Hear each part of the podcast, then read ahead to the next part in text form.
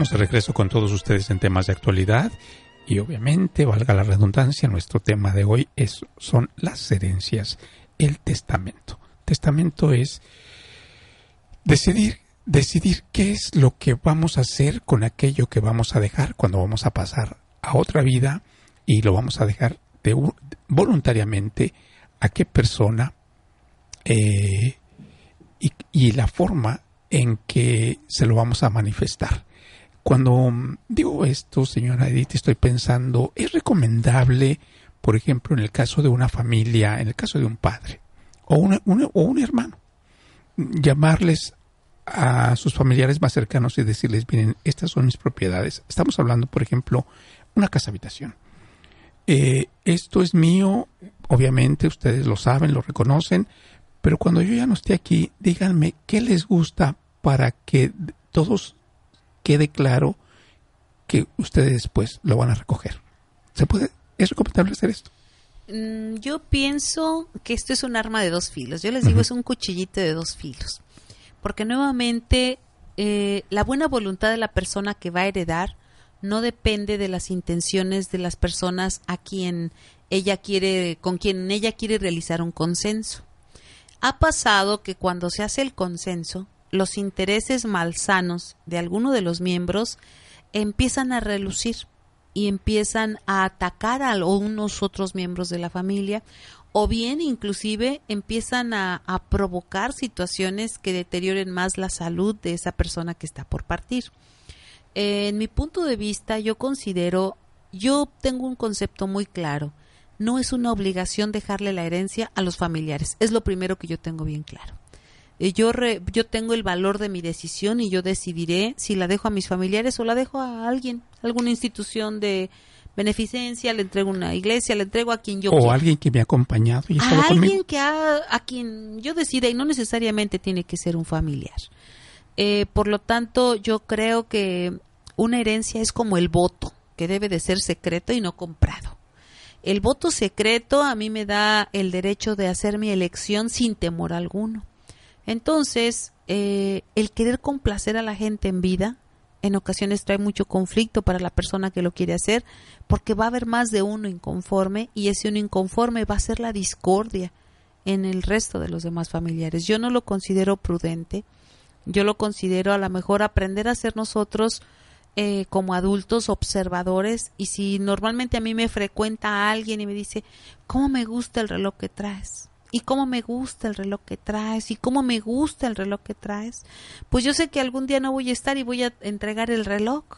Digo, bueno, esa persona siempre ha manifestado el gusto y el amor por ese reloj y si yo quiero que mi reloj siga persistiendo y me lo van a cuidar, ya cuando alguien más lo use le van a dar el trato que yo le doy, pues a esa persona yo le voy a asignar ese reloj, porque sé que desde hace tiempo tiene aprecio, le gusta y creo que lo cuidaría y aún así me pudiera equivocar más yo no les preguntaría, yo no les daría ese consenso, precisamente con eh, la firme intención de evitar discordias entre las personas. Esto es lo que estamos escuchando aquí, detectar de, el gusto de cada uno y de acorde a lo que nosotros personalmente creamos, heredarles eso que creemos que pues eh, lo van a disfrutar y que no va a causar conflicto.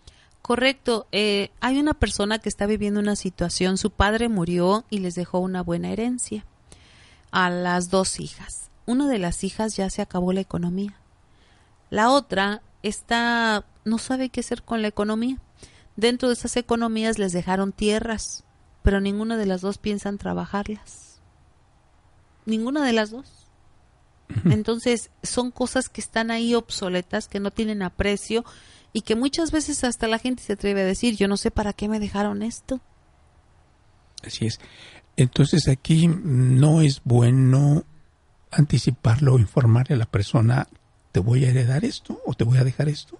Yo pienso que no, porque hay historias que nosotros hemos conocido a través de estos 20 años de trabajo en llave del éxito, en donde las situaciones se ponen muy críticas para la persona que avisa, inclusive a familiares no cercanos, a sobrinos, yo te voy a dejar esto, hay un interés, hay un interés que se va acrecentando y se va haciendo una toma inconsciente de posesión de los bienes antes del tiempo.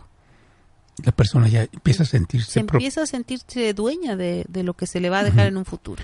Inclusive cuando se les, se les aclara y muy específicamente, mira, esto es simplemente en caso de que me sucediera algo, pero esto no quiere decir que te lo estoy regalando. Aun cuando se les aclare, eh, la mente literal empieza a generar un, es literal y empieza a sentir el, sistema, el, sentido de posesión y lo empieza a vivir desde antes. Entonces aquí lo, lo recomendable es, supongamos, alguien tiene una casa, tiene un terreno, tiene un carro, por decir algo. Entonces, lo mejor, primeramente, lo recomendable es que haga un testamento. Yo pienso que es lo mejor, hacer un testamento para evitar problemas. Para evitar conflictos en las personas que se quedan. Sí, eh, hacer un testamento, más no informarles. Yo pienso que no sería prudente informarles para precisamente evitar situaciones y reclamos para la misma persona que hereda, porque a veces digan, ¿por qué le diste más a él que a mí? ¿Por qué no me dejaste esto? ¿Por qué le dejaste aquel? Entonces, yo creo que mantener la armonía sería uno de los principales objetivos de heredar, que las cosas se les den el uso adecuado y que sean precisamente para poder desarrollarse más ampliamente en un mundo material, pero que jamás, jamás quebranten un mundo eh, de unidad y de armonía familiar. Esto es una recomendación para, para el que va a heredar. Yo pienso que sería, es una sugerencia de mi parte, yo respeto las decisiones que mucha gente tiene. Yo conozco a amigos que han heredado en vida. Han heredado en vida a sus hijos. Dice su hijo, ¿sabes qué? A mí dame el dinero ahorita que estoy joven. Si me vas a dar una herencia cuando ya esté viejo, que ya no la voy a poder trabajar, ya no me va a servir. A mí herédame ahora en vida. Y ha habido padres que heredan en vida y precisamente hijos que demuestran que esa herencia en vida les sirvió y han crecido a partir de ella de una manera sorprendente. Pero aquí volvemos a lo mismo, como decía el, señor eh, Franco, cuando hay esa, esa madurez, cuando se detecta esa madurez, entonces, porque si yo también he conocido casos, hay una persona que tenía un hijo y una hija, entonces el hijo quería estudiar una carrera, le dice, tu herencia es tu carrera, te la voy a cubrir, tú escoge, y, la hija dice, yo no quiero estudiar. Ok, entonces eh, siento yo la obligación moral de que la casita donde vivo va a ser para ti. Tú ya no vas a recibir nada porque ya... Y, parece que ese es el arreglo. Sí, precisamente es el arreglo y las partes que son heredadas deben de respetar esos arreglos. Que eso es muy importante. Que, que en los herederos, ¿verdad? Es voluntad, no obligación. Correcto tener bien en cuenta que es voluntad, no obligación. Porque en muchas ocasiones el ser hijo de alguien lo sienten como el derecho de no. Y que, no. y que peleen y defiendan lo que les costó, y lo que es trabajo, si no les costó. No, pues no les costó nada. Dicen, mi casa, no espérame, esa casa no la compraste tú, la compraron los papás. Entonces, nosotros tenemos que irles haciendo conciencia a los hijos eh, y a veces se escucha rudo, pero es lo mejor. Es que ni en mi casa puedo hacer nada, no espérame, esta casa no es tuya. Esta casa es de papá y de mamá porque ellos trabajaron para comprarla para que tú vivas mientras tú compras la tuya. En el caso de, por ejemplo, de los migrantes, habemos muchos, mm, o hay muchas personas que han venido para acá, han dejado su casita o invierten en otra casita por allá y en vida le han dicho a alguien, en caso de que esto me sucede, es tuyo. Pero que constantemente estén aclarando y diciéndoles esto es en caso de que me, suceda algo? Yo pienso que sería mejor dejar un papelito. Papelito, ah, habla. Sí. Papelito habla porque, pues, eh, a veces salen familiares debajo de la tierra y dicen que el terreno hasta lo compraron y la casa también. es muy interesante porque me viene a la mente, yo tengo un hermano soltero y eh, es joven todavía. Pero él, em, mi mamá murió cuando éramos todos muy jóvenes. Y había una señora que siempre ayudó a mi mamá. Y finalmente todo el mundo se fue casando y cuando, y ella es una señora sola. Y finalmente, él, esta señora pues siempre ha cuidado de él y viceversa. este, no vive ella con él, eso es una, es, podríamos una trabajadora. Y él, obviamente, pues es, es, profesionista, tiene su casa y él siempre a todo mundo le ha dicho, en caso de que me pase algo, la casa es para ella. Sí. La señora no es familiar, la señora, podemos decir, trabaja con él, pero como que todo el mundo tiene muy claro eso. Que, que si algo le llega a suceder a él, la casa de él es de, es, de la señora. Eh, pues efectivamente sería de la señora siempre y cuando los familiares directos entablaran un juicio de repudio del bien en favor de la señora. Todo implica un documento ¿Ah, oficial. Se tiene que hacer un, juicio de repudio en donde los hermanos directos, al estar el soltero, que son los que pudieran reclamar una herencia eh, de los bienes que él dejara, eh, hicieran su documento de repudio en favor de la señora para que ella oficialmente y legalmente sea la dueña de esa propiedad.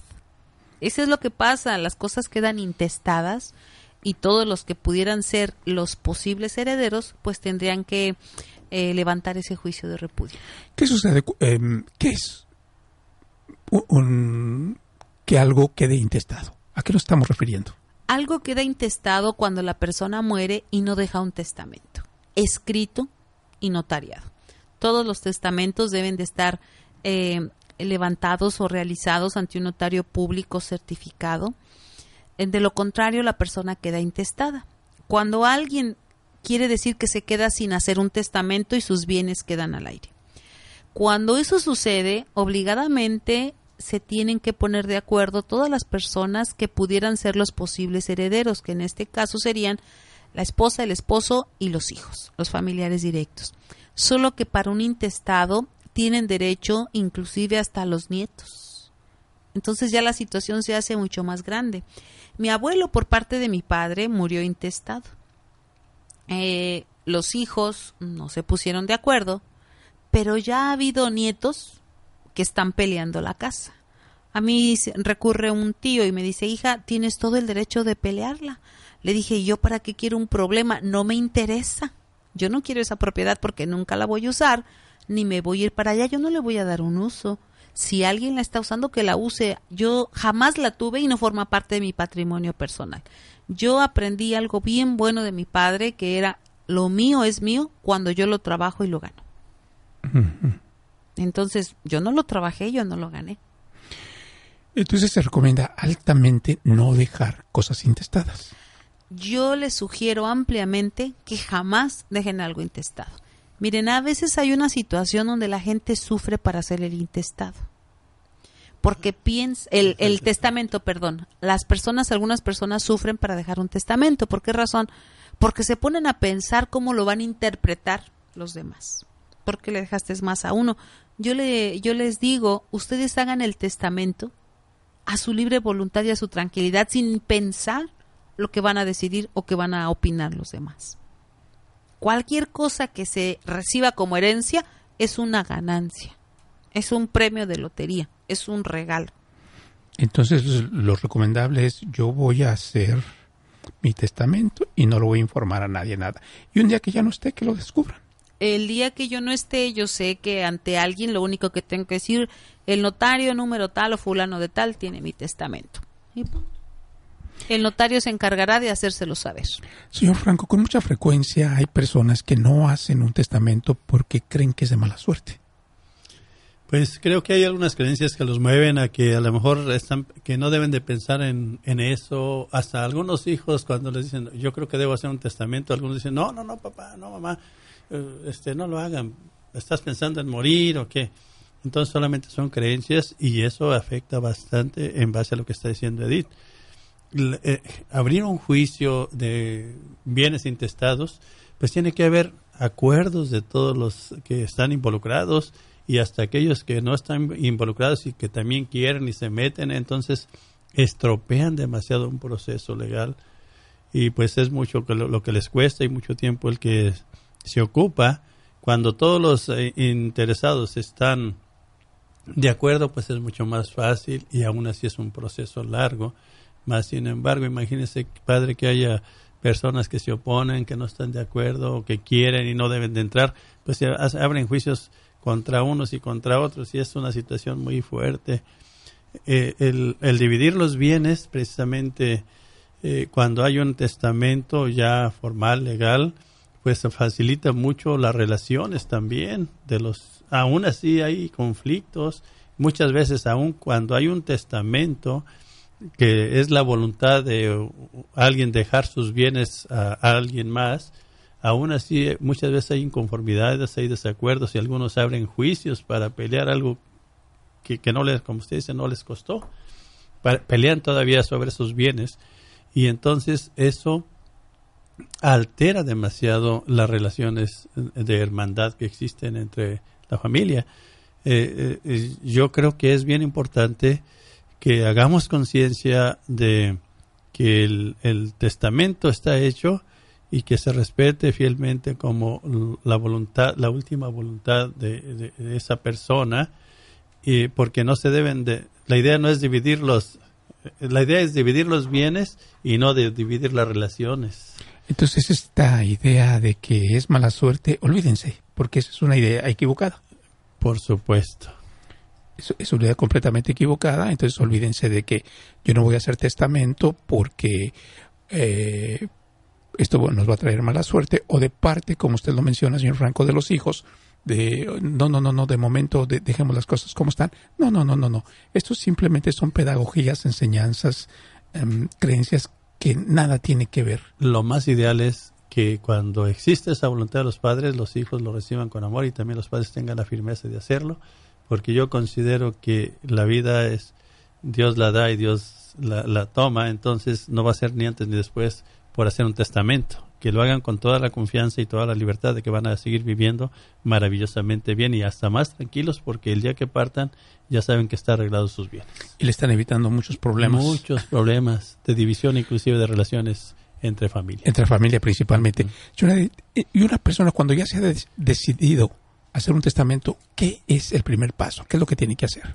Yo creo que el primer paso es hacer mucha conciencia de lo que verdaderamente le pertenece, porque a veces heredan cosas que ni siquiera son de ellos. No hay un papelito.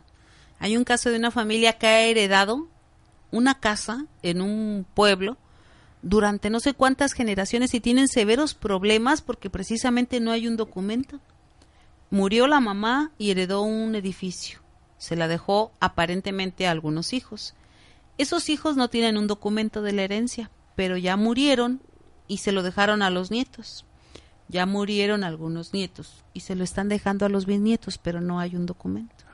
Es muy probable que el municipio recoja ese bien, se quede con él. Entonces, lo primero que tengo que hacer para heredar es hacer mi lista de lo que realmente me pertenece. Tengo el documento que ampara la propiedad y es el documento que yo voy a ceder en favor de alguien. Eso es muy importante. Lo que es mío lo puedo heredar. Lo que no es mío no lo heredo. Y número dos, eh, yo contemplar eh, a la persona, analizar lo que hay en mi entorno y tal vez amo mucho a una persona, yo le quiero dejar a esa persona mi herencia, pero veo que emocionalmente pues eh, no está preparada para recibirlo y para compartirlo de la manera que yo quiero. La va a malgastar. La va a malgastar, entonces yo buscaría una persona que tuviera una madurez, un grado de madurez superior, que pudiera estarle orientando de tal manera que esa herencia se le fuera dosificando. ¿Para qué? Para que realmente le sea de utilidad y no de perjuicio. ¿Hay herencias que pueden ser perjudiciales? Yo pienso que sí. Eh, hay una historia dentro de la familia de mi padre eh, había una familia que tenía muchísimo dinero, entonces había un hijo en particular que normalmente había sido el hijo guapo, el hijo que se pachangueaba, que paseaba, que era el hijo consentido. Entonces cuando sus padres mueren, mis tíos mueren, a él le dejan una herencia. Eh, cuando él le llega la herencia, no supo qué hacer con la herencia. A todos heredaron, solo que él no supo qué hacer con su herencia. Pasan unos años, eh, la derrochó rapidísimo y de verdad que era una gran herencia. Al momento de derrocharla se da cuenta que ya no tiene qué. Empieza a vender una casa que él tenía donde él vivía y enfrente vende unos espacios que eran intocables. Era una sala de cristal y cosas de esa naturaleza. no le alcanza otra vez el dinero y se lo vuelve a acabar. Entonces, cuando él hace conciencia que ya no puede vender más porque se quedaría inclusive sin casa, es cuando él toca fondo y hace conciencia de que tiene que salir adelante por sí mismo. Sus hermanos no lo ayudaron. Teniendo bastante economía, ninguno lo ayudó porque ellos sabían que de otra manera iba a ser el mismo vicio estarlo manteniendo toda una vida como lo hizo su papá, con todo y familia, y lo dejaron y él empezó a vender calcetines en el mercado. Era una vergüenza tan grande para él porque él había sido don fulano y ahora don fulano andaba vendiendo calcetines. Hasta el día de hoy se ha sostenido en un nivel económico nada parecido a lo de sus padres, pero ya es responsable de su vida. Entonces, si hay herencias que lastiman, si hay herencias que hacen daño en lugar de hacer un bien, sobre todo cuando la persona no está preparada para utilizar esa herencia que se les deja para algo positivo. Muchísimas gracias. Entonces, señor Franco, sobre todo hay que eh, recomendar cautela, podemos decir. Sí, yo creo que tenemos que ver los perfiles. Tenemos que ver los perfiles. Es, es de, yo creo que los padres son sabios y pueden ver el perfil para cada área. Tienen que ver el hijo que es el que tiene el perfil para de madurez para dejarlo a lo mejor como responsable de los bienes que dirija los bienes, también el perfil que bien le puedo dejar a uno, que bien le puedo dejar a otro. Pues, si uno, si tiene tierras, si tiene negocios, bueno, pues al que le gusta el campo, pues yo le dejaría tierras. Al que estudió algo para negocios, pues le dejo negocios. O al que le puede atender los bienes de, mejor manera, le garantiza un desarrollo y un el, el poder sostener esos bienes en óptimas condiciones. Si me permite también, eh, en base a lo que viene siendo el, testamento, no sé, mm, quiero yo hacer el comentario porque les puede servir a los, los que nos están escuchando. En México hay una ley de beneficio y servicio para todos aquellos que quieren hacer testamentos y ya viene el mes de septiembre.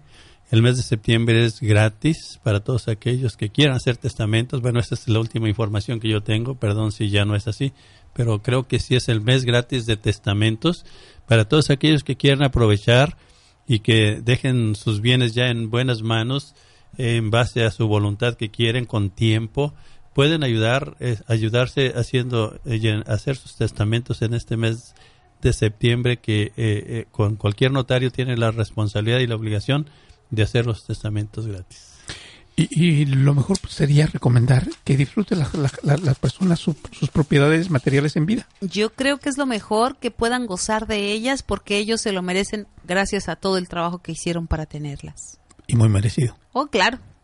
Señora, eh, nos vamos, señor Franco, el tiempo se nos termina.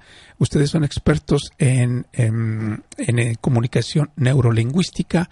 Eh, obviamente son unos cursos muy interesantes. Brevemente, una invitación. ¿Y qué es? La neurolingüística. Muy bien, la neurolingüística, amigos, es una ciencia de actualidad, precisamente en tiempos de actualidad, que le permite al ser humano atender todos sus aspectos de vida de tal manera que él pueda alcanzar el éxito a través de una comunicación eficaz consigo mismo y con los demás. Son técnicas de comunicación comprobadas que nos dan la oportunidad de aprender a dirigir nuestra mente al logro de objetivos. Y eso es para todos es para todas las personas que quieran realmente tener una calidad de vida superior, mejorar.